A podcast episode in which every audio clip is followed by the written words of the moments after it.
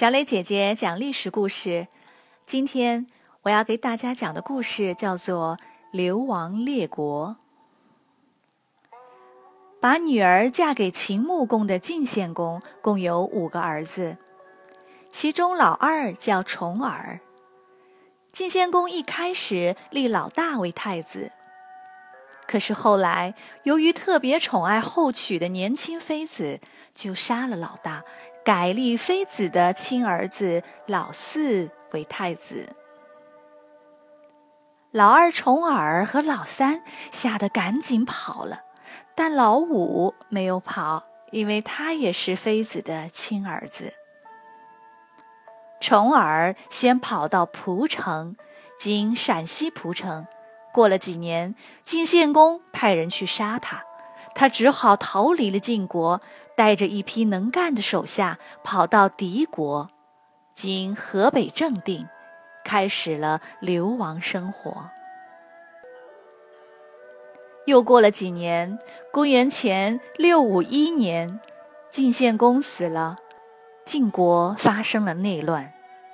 老四、老五先后做了国君，但都被大臣们杀死了。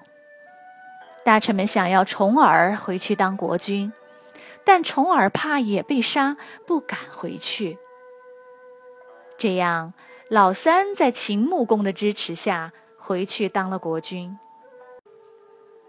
然而，老三不善于处理国家大事，跟秦国闹僵了，跟大臣们关系也不好。有些大臣就又想叫重耳回来。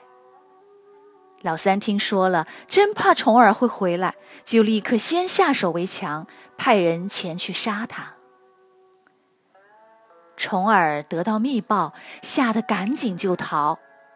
他带着手下准备去投奔霸主齐桓公。然而刚出发，管钱的人就带着钱自己跑路了。重耳一行人个个身无分文，变成了真正的难民。重耳经过魏国，经河南郡县，想要进城。魏国的魏文公说：“当年我们被灭国，重建新城，晋国也不来帮忙。你一个倒霉公子，我才不管你呢！不准进城。”重耳气得直冒火，只好绕了一个大圈子走过去。大家没有一分钱，饿着肚子赶路，到一个叫五路（今河南濮阳）的地方，实在饿得不行了，就去找老百姓讨饭吃。老百姓自己也吃不饱饭，哪里舍得给他吃，就拿了一块土给他。说：“你就吃这个吧。”重儿气得鼻子都冒烟了。有个叫虎眼的手下赶紧把土接过来，说：“老百姓把土地给了你，这是好兆头啊。”重儿他们有一顿没一顿，吃着野菜，喝着稀饭，终于到了齐国。齐桓公对他很好。给他房子和车马，还给他娶了媳妇儿。可是没几年，齐桓公死了，齐国发生内乱，重耳又开始了流亡生活。重耳先到了曹国（经山东定陶），再到了宋国。宋国的宋襄公对他很好。但宋襄公的仁义之师刚被楚国打败，受的伤也一天比一天严重。他对重耳说：“如果你要留下来，我会很高兴，但我实在没有能力送你回晋国了。”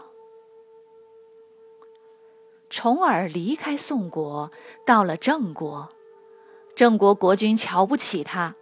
他继续流浪，到了楚国。楚国的楚成王留他下来，对他很好。重耳很感激，说：“假如有一天我回到晋国，一定跟楚国好。实在万一不好了，两边要打仗，我一定退兵九十里，算是报答你的大恩。”楚成王哈哈一笑，当做了笑话。这时，秦穆公派人来请重耳。原来，秦穆公帮老三当上了国君，老三却跟秦国翻脸了。这年，老三死了，秦穆公又帮老三的儿子当上了国君，可这个儿子跟爹一样，也跟秦国翻脸了。秦穆公气坏了，决定要立重耳为国君。秦穆公把重耳请过来，还把女儿嫁给他。公元前六三六年，秦穆公出动大军护送重耳回晋国。要过黄河时，重耳看到手下还带着这些年流浪的破衣服、烂鞋子，就哈哈大笑，说道：“马上要回去当国君了，什么好东西都有，这些烂东西可以扔掉了。”胡言立刻上前说：“公子请过河，我不过去了。你流浪时我还有点用，现在你要当国君了，变富贵了，我就好比是破衣服烂鞋子，还有什么用呢？”重耳脸红一阵，青一阵，很不好意思，都怪自己得意忘形。他流着眼泪向胡眼赔不是，说：“这全是我的错，我绝不是忘恩负义的人。十九年来，我们一起逃难，同甘共苦，我永远不会忘记的。”说完，把旧衣服、烂鞋子收起来，一起带过了黄河。他们过了黄河，连连打胜仗，赶走了老三的儿子。晋国的文武大臣迎接重耳，立为国君，就是晋文公。